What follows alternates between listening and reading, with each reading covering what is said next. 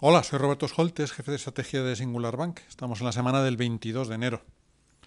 El considerable descenso de las curvas de tipos y de los diferenciales crediticios desde final de octubre ha dejado atrás el mejor momento del ciclo para alargar los vencimientos de la renta fija. Ahora, si como prevemos los bancos centrales enfrían las expectativas del mercado de una pronta y rápida relajación de sus políticas monetarias y si la economía mundial se desacelera algo más, lo normal sería que repuntaran moderadamente tanto las rentabilidades de la deuda como las primas de riesgo. Por esto, en nuestra estrategia de inversión hemos reducido recientemente la duración de la deuda de la eurozona y la exposición al crédito de menor calidad en los mercados emergentes y en el segmento high yield.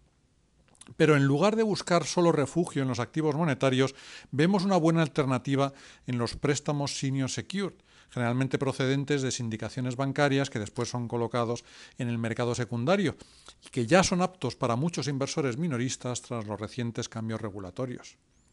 Este año deberían de generar buenos retornos, al no estar ligados a lo que hagan los tipos a largo plazo y con una sensibilidad relativamente baja a las oscilaciones de los diferenciales. Una ventaja importante en el entorno actual es que estos préstamos están ligados a tipos variables, en la eurozona típicamente al Euribor a tres meses, por lo que sus rendimientos y valoraciones son independientes de lo que hagan las curvas. Como además ahora los tipos a largo plazo son inferiores a los de corto, los intereses percibidos son sustancialmente superiores. Otra característica atractiva cuando el mercado es tan optimista sobre el riesgo de impagos es que los diferenciales a los que cotizan y con los que son valorados son menos volátiles que los de los bonos high yield, con una correlación histórica aproximada de 0,6. Esto debería de hacer que los valores liquidativos de los fondos sufran menos en episodios de aumento de las primas de riesgo del crédito de menor calidad. Y si las cosas se pusieran muy mal en una recesión que provocara quiebras y reestructuraciones de la deuda empresarial, estos préstamos senior secured cuentan con garantías reales. Esto permite que en casos de impago la tasa de recuperación sea mayor, habitualmente superior al 60%. En consecuencia, la pérdida esperada suele ser menor que en inversiones no garantizadas comparables, como los bonos corporativos ordinarios, que están más relegados en el orden de prelación crediticia. En cuanto a las rentabilidades, si cogemos los índices más representativos en euros, los bonos high yield pagan de media hora un 6,5%, rozaron el 8% en octubre, que es un 3,8% más que la deuda alemana.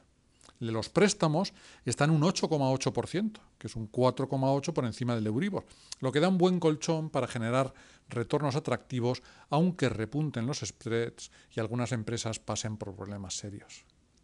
Se trata, por lo tanto, de un segmento que debería de obtener un buen retorno relativo en un escenario de tipos monetarios prolongadamente elevados y de riesgo crediticio contenido.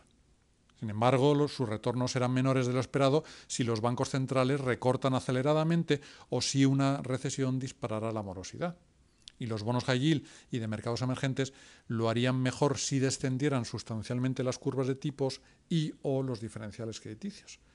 Pero por el momento, dadas nuestras previsiones para el escenario base, nos parece que en los préstamos senior secured podemos invertir con uno de los mejores balances rentabilidad-riesgo del mercado. Muchas gracias.